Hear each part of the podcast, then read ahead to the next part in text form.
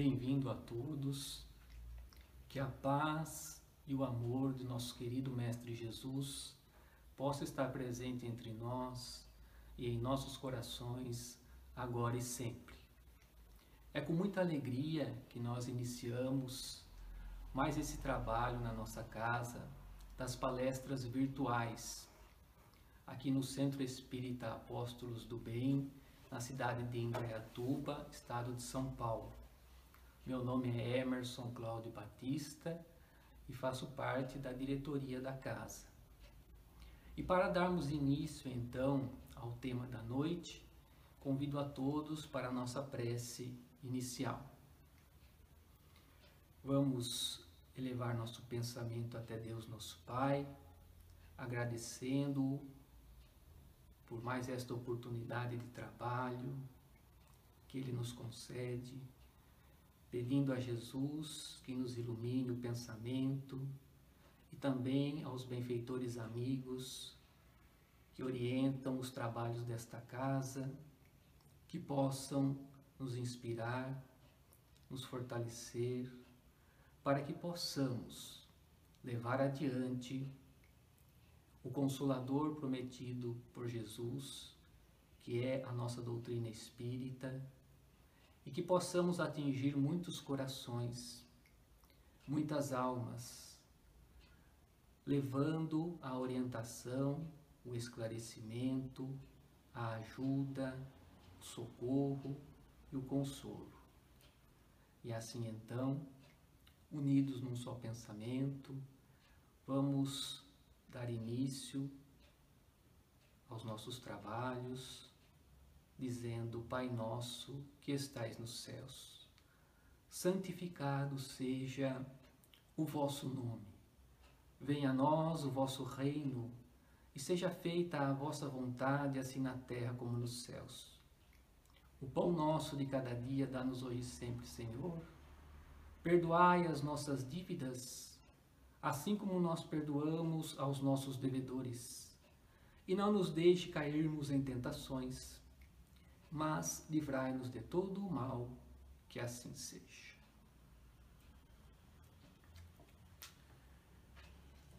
E o tema da noite é saúde do espírito. E para iniciarmos então, gostaríamos de pegar um trecho do Evangelho segundo o Espiritismo, de Allan Kardec, na sua introdução aonde ele nos fala a respeito do resumo da doutrina de Sócrates e Platão, que foram os precursores da doutrina cristã e do, e do espiritismo. E então nós vamos encontrar no item 19 os dizeres: se os médicos fracassam na maior parte das doenças é que eles tratam o corpo sem a alma e que o todo, não estando em bom estado, é impossível que a parte esteja bem. Então Kardec nos fala que o espiritismo, ele dá a chave das relações que existem entre a alma e o corpo e prova que existe reação incessante entre um e outro. Ele abre assim um novo caminho à ciência, mostrando-lhe a verdadeira causa de certas afecções e dá-lhe os meios de combatê-las.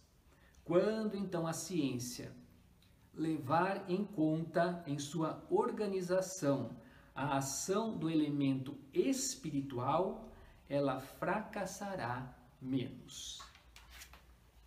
E esse pensamento, então, de Sócrates, Platão, vem de acordo com o pensamento universal dos espíritos. E nós vamos nos pautar na palestra da noite através do livro Pensamento e Vida, do livro Pensamento e Vida, que é da psicografia de Francisco Cândido Xavier, pelo espírito de Emmanuel, pela Federação Espírita Brasileira. E nós vamos falar a respeito do item 15 desse livro, aonde Emmanuel então ele nos traz algumas reflexões para o nosso estudo a respeito da saúde. Iniciando então esse, esse capítulo, Emmanuel nos fala assim: a saúde, ele faz uma comparação, é assim como a posição de uma residência que vai denunciar as condições do seu morador. E vem muito a calhar com que né, nós, seres humanos, não somos apenas o corpo físico, né? porque nós aprendemos com os benfeitores espirituais, através de Allan Kardec, que o ser humano ele é constituído de três partes essenciais o corpo físico, que é um instrumento que o espírito vai se manifestar no mundo material. O espírito, que é o ser inteligente. Mas existe um outro elemento que é intermediário, que é que Kardec denominou como sendo o perispírito. E então nós vamos ver que assim como né, a comparação que Emmanuel faz de que a saúde é como a posição de uma residência que vai denunciar a condição do morador, ou seja, como é que essa, essa moradia, essa residência, ela se encontra, não é? Ela se encontra organizada, ela se encontra, é, como se encontra a higiene do ambiente, não é? Aí isso vai denunciar então a condição do seu inquilino. Assim como também o espírito né? O corpo físico é a morada do espírito enquanto ele está encarnado e vai muitas vezes denunciar a condição em que o espírito se encontra. Mas numa outra obra, que vai ser O Consolador, também psicografado por Francisco Cândido Xavier, pelo Espírito de Emmanuel, pela Federação Espírita Brasileira, nós vamos encontrar no item 95 a seguinte pergunta feita ao espírito de Emmanuel, que diz assim: Em face dos esforços da medicina, como nós devemos considerar a saúde? E então Emmanuel responde: Para o homem da terra, a saúde ela pode significar apenas o equilíbrio perfeito dos órgãos materiais e muitos, muitos é, profissionais da área da saúde, muitos médicos, eles avaliam dessa forma, ainda nos dias de hoje. Porém, se nós formos pegar o pensamento da Organização Mundial de Saúde, que já vem formulando há algumas décadas um novo conceito a respeito da saúde e que nos fala que saúde é o estado de completo bem-estar físico, psíquico e social. E se formos também ver que a partir das últimas duas décadas, alguns observadores, estudiosos, pensadores, vão acrescentar também a esse conceito de saúde a questão da importância da religiosidade e da espiritualidade. E então, formulando um conceito bastante amplo a respeito da saúde, que não é apenas então a ausência da doença ou de algum problema né, de ordem física ou psíquica. E então Emmanuel nos fala né, que muitos na Terra então têm ainda essa visão, que seria apenas o equilíbrio dos órgãos materiais. Porém, qual é a visão dos espíritos? não é? Ele nos fala, no plano espiritual, a saúde é a perfeita harmonia da alma, ou seja, do espírito. E ele nos faz aqui um, uma outra observação, onde ele diz que muitas vezes, para que a gente tenha essa perfeita harmonia da alma, é necessário, para que a gente possa obtê-la, muitas vezes, a necessidade da contribuição das moléstias, das doenças, das deficiências transitórias da Terra, que vão né, funcionar como mecanismos aonde vão trazer o equilíbrio novamente para o espírito. Vão trazer novamente a harmonia, a saúde para o espírito, quando nós muitas vezes nos desviamos do caminho, né, através de atos que venham prejudicar a nós mesmos ou ao nosso próximo. Mas na questão seguinte, na 96 do livro Consolador, perguntam para ele: então nós vamos observar diante né, dessa resposta e perguntam para ele: toda então a moléstia, né, toda a doença do corpo tem os seus ascendentes espirituais? E Emmanuel responde: as chagas da alma, elas vão se manifestar através do envoltório humano. O corpo doente reflete o panorama interior do espírito enfermo. E então ele nos diz que a patogenia, ou seja, a origem, essa evolução desse processo mórbido que muitas vezes nos acomete, é um conjunto de inferioridades que tem a sua causa no espírito imortal. Então nós vamos observando a partir daí que a doença ela procede do espírito.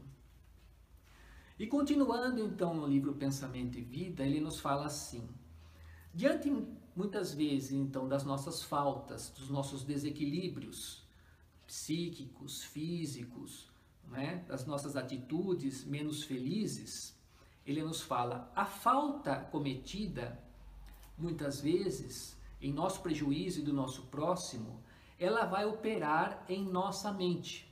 Um estado do que? De perturbação. E essa perturbação, ela vai não vai apenas se reunir simplesmente às forças do arrependimento, que mais cedo ou mais tarde vai chegar para o espírito.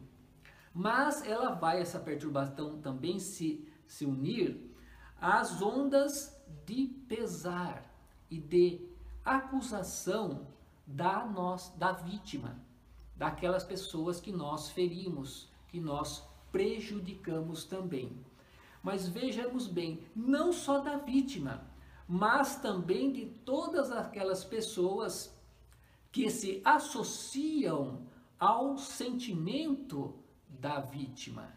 Vejam como é complexa a questão, não é? Então essa perturbação decorrente do nosso comprometimento negativo, da nossa falta, vai aliar aí o arrependimento, muitas vezes, né, o pesar, a acusação da vítima e também daqueles que se ligam a ela. E isso tudo vai, vai ocasionar o quê? Vai instaurar desarmonias de vastas proporções nos centros da nossa alma, do espírito imortal. E vão então percutirem sobre a nossa instrumentação física, ou seja, sobre o nosso perispírito, é? e consequentemente sobre o nosso corpo físico.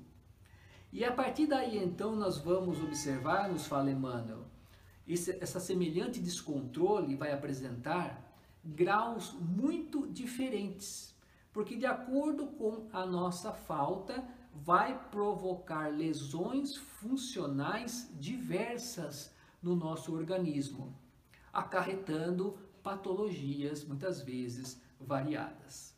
E então ele nos dá um exemplo ele nos diz assim: a pessoa que vai alimentar, por exemplo, a cólera, o desespero, a crueldade, a intemperança, né, sentimentos negativos, ela vai criar o que? Ela vai criar nela mesma zonas mórbidas de natureza particular no nosso cosmo orgânico. Ou seja, o nosso corpo físico ele é formado por trilhões de células, que cada uma tem uma função específica para o bom funcionamento do nosso organismo.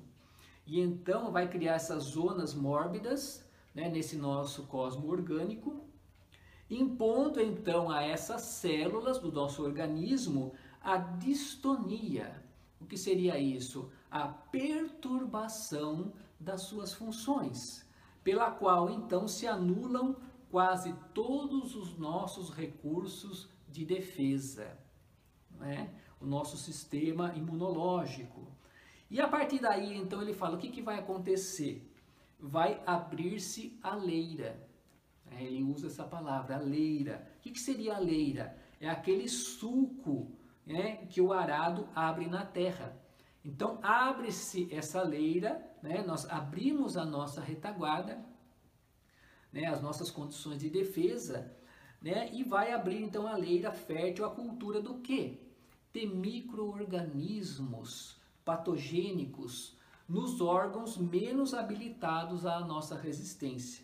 Então a gente fica à mercê desses micro-organismos, ou seja, dos vírus, das bactérias, dos fungos, não é?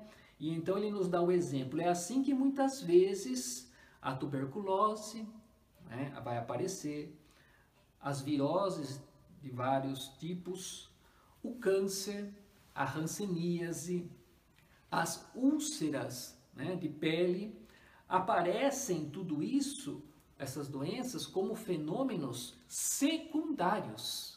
Por quê? Residindo a causa primária nos desequilíbrios dos reflexos da nossa vida interior, ou seja, do nosso espírito.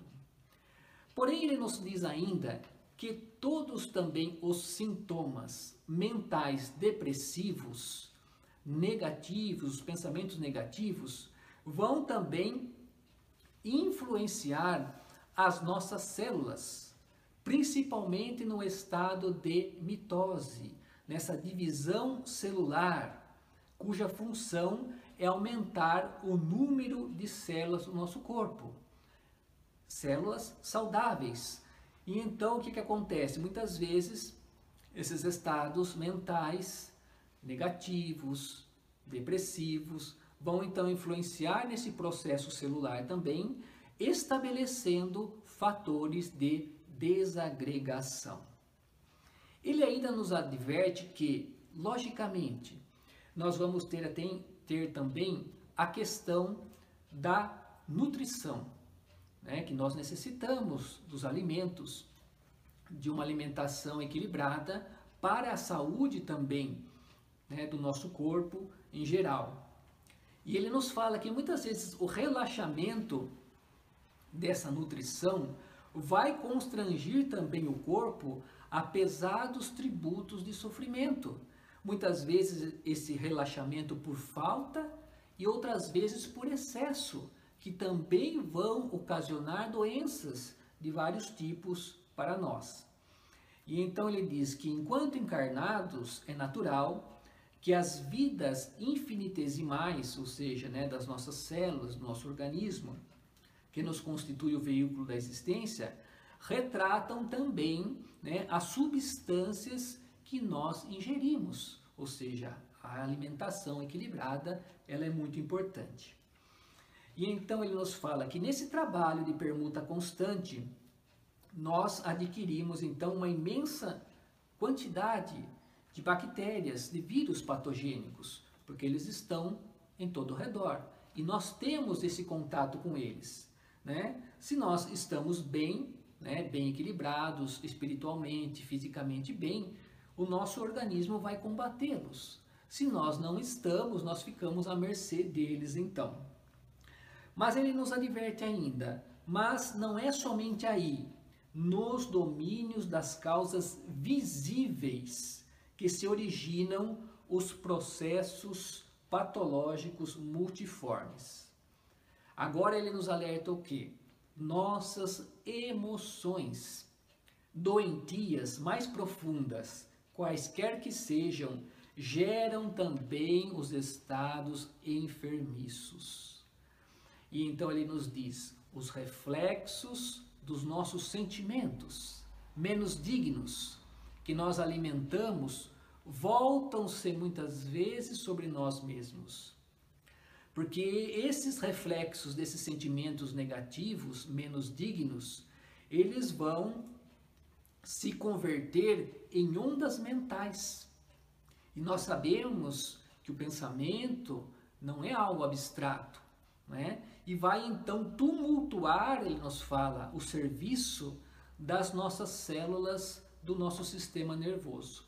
Que nós sabemos, nosso sistema nervoso central, periférico, autônomo, ele está instalado em todo o nosso corpo, na pele, nos nossos órgãos internos, na medula, no tronco cerebral, e vão desempenhar, sem dúvida alguma, os mais avançadas funções.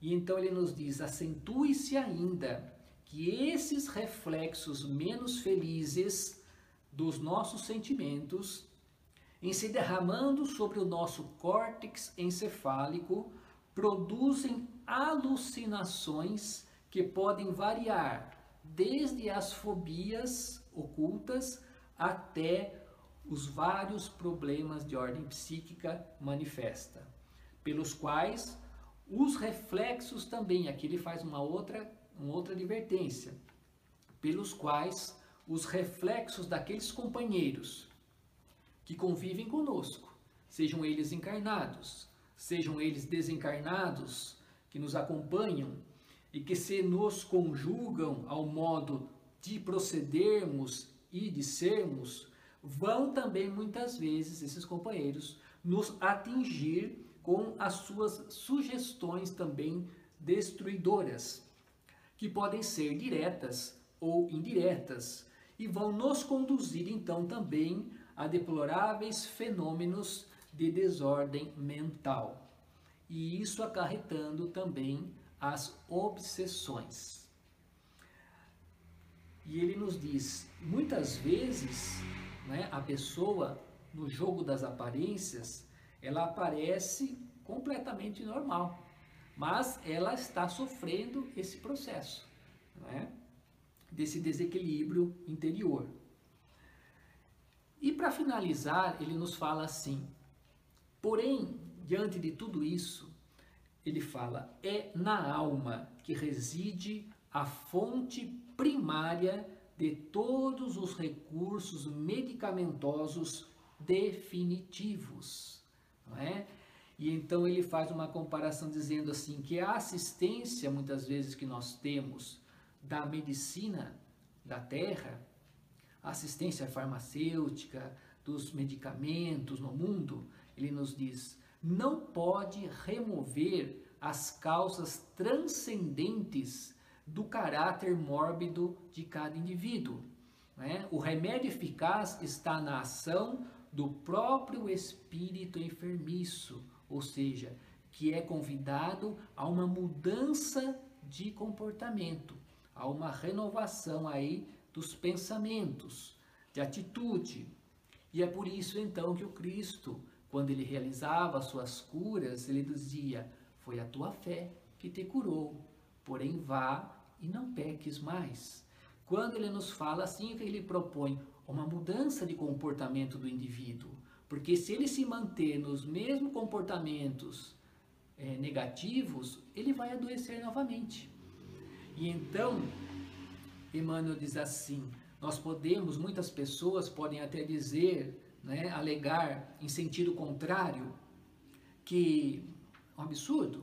Mas como? As injeções, os comprimidos, lógico que eles nos ajudam, eles suprimem a nossa dor, o nosso sofrimento, sem dúvida alguma, não é?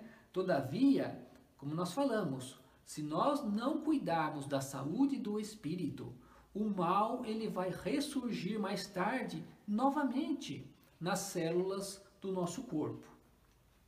E ele ainda nos diz assim: muitos também indagam aflitos. E com relação então a essas moléstias incuráveis pela ciência da terra, o que nós podemos dizer a respeito delas? Desses espíritos que reencarnam com deficiências físicas, mentais graves, ou que vão muitas vezes no decorrer da existência desenvolver doenças graves, incuráveis, degenerativas. Ele nos fala, nesse caso, o espírito ele está num processo de reeducação, ou seja, ele nos diz a lei da reencarnação em si mesma, nas circunstâncias do nosso mundo envelhecido nos abusos, já representa aí uma estação de tratamento e de cura desses espíritos. E que muitas vezes a enfermidade da alma, ela é tão grave, tão persistente que uma encarnação não é suficiente. E então ele vai reclamar várias reencarnações sucessivas com a mesma intensidade nos processos regeneradores. Continuando, ele nos diz: o homem, então, sem dúvida alguma, deve mobilizar todos os recursos ao seu alcance em favor do seu equilíbrio orgânico, ou seja, devemos sim buscar os recursos da medicina, os medicamentos, as cirurgias, as terapias psicológicas alternativas que são realizadas por muitos missionários do bem coletivo. Portanto, ele nos diz, porém, o homem tratará da saúde do corpo até que aprenda a preservá-la e defendê-la. Ou seja, conservando a preciosa saúde da alma, porque a verdadeira saúde ela vai né, se originar na alma, no espírito imortal. E então ele diz assim: quando o homem espiritual dominar o homem físico, os elementos medicamentosos da terra estarão então transformados na excelência dos recursos psíquicos. Ou seja, nós vamos ser aqui, né, os autores da nossa própria cura, do nosso próprio equilíbrio. E essa grande oficina achar-se-á elevada a santuário de forças e possibilidades espirituais que estão em nós mesmos, que está no espírito imortal que somos. E finalizando, ele nos diz assim: Não nos esqueçamos, então, porém, não nos esqueçamos assim de que apenas o sentimento reto pode esboçar o reto pensamento. Ou seja, o sentimento que são os sentimentos são as percepções conscientes que nós temos das ocorrências né, ao nosso redor. E então, quando esse pensamento, né, quando esse sentimento, melhor dizendo, e nós temos a percepção, a consciência do que está ocorrendo de forma reta, ou seja, de forma justa, de forma íntegra, de forma honesta, de forma verdadeira, nós vamos então realmente esboçar o reto pensamento. Porque sem os quais, ele nos fala, Emmanuel, a alma ela vai adoecer pela carência de equilíbrio interior, imprimindo então no aparelho somático, ou seja, no corpo físico, os desvarios e as perturbações que lhes são consequentes. E assim então, para finalizarmos, gostaríamos de deixar uma reflexão do espírito de Joana de Ângeles, através da psicografia de Divaldo Pereira Franco. E ela vale essa reflexão não só para a questão saúde doença, mas para os dias tumultuados que estamos vivendo na atualidade. É, nessa crise sanitária, social, econômica, mas principalmente de ordem moral. Ela nos diz assim então: recorda-te sempre da transitoriedade do veículo carnal. É, que o, o nosso corpo físico é transitório. Porém, recorda-te da indestrutibilidade da vida. Porém, é, o ser inteligente, ele é imortal. E então ela nos diz assim: recorda sempre da transitoriedade do veículo carnal e da indestrutibilidade da vida. Com isso, adquirindo a confiança em ti mesmo, entregue a Deus que está no comando do universo. Não é? E então, companheiros, fica aqui essa reflexão de nós, mesmo nos momentos mais difíceis, temos essa confiança em nós. Não perdermos a confiança, não desanimarmos diante das circunstâncias, dos problemas em que estamos inseridos, porque estamos no lugar certo, no momento certo, com as pessoas certas, que nos possibilitarão o nosso progresso, a nossa evolução. E então ela nos fala: vamos nos entregar a Deus que está no comando do universo. Esse Deus que a doutrina espírita nos apresenta como sendo essa inteligência suprema, essa causa primária de todas as coisas. Esse Deus infinitamente amoroso, bondoso e justo, esse Deus eterno, esse Deus imutável. E como ele é eterno, imutável, as suas leis também são imutáveis. E elas abarcam a todos nós, sem privilégios. De forma nenhuma, Deus não tem privilégios para com ninguém. A todos nós são dadas as mesmas oportunidades. Portanto, sigamos em frente, confiantes no Criador. E assim então, nós convidamos a todos para a nossa prece final, aonde vamos elevando o nosso pensamento até Deus, nosso Pai novamente, nessa sintonia, nessa harmonia que o plano espiritual nos envolve e agradecê-lo pelo dom da vida. Agradecê-lo por todas as oportunidades que ele nos concede a cada dia para o nosso crescimento, para a nossa felicidade. Agradecemos a Jesus, o mestre amigo, por tudo que ele representa em nossas vidas, sabendo que ele estará sempre nos esperando de braços abertos, a iluminar os nossos caminhos, desde que queiramos também segui-lo, os seus passos.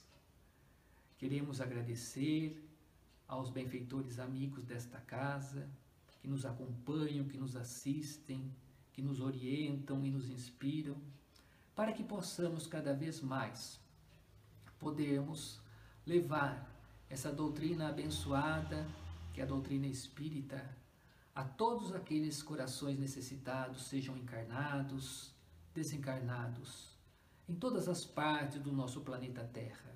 Essa escola abençoada em que nos encontramos em processo de aprendizado e de evolução.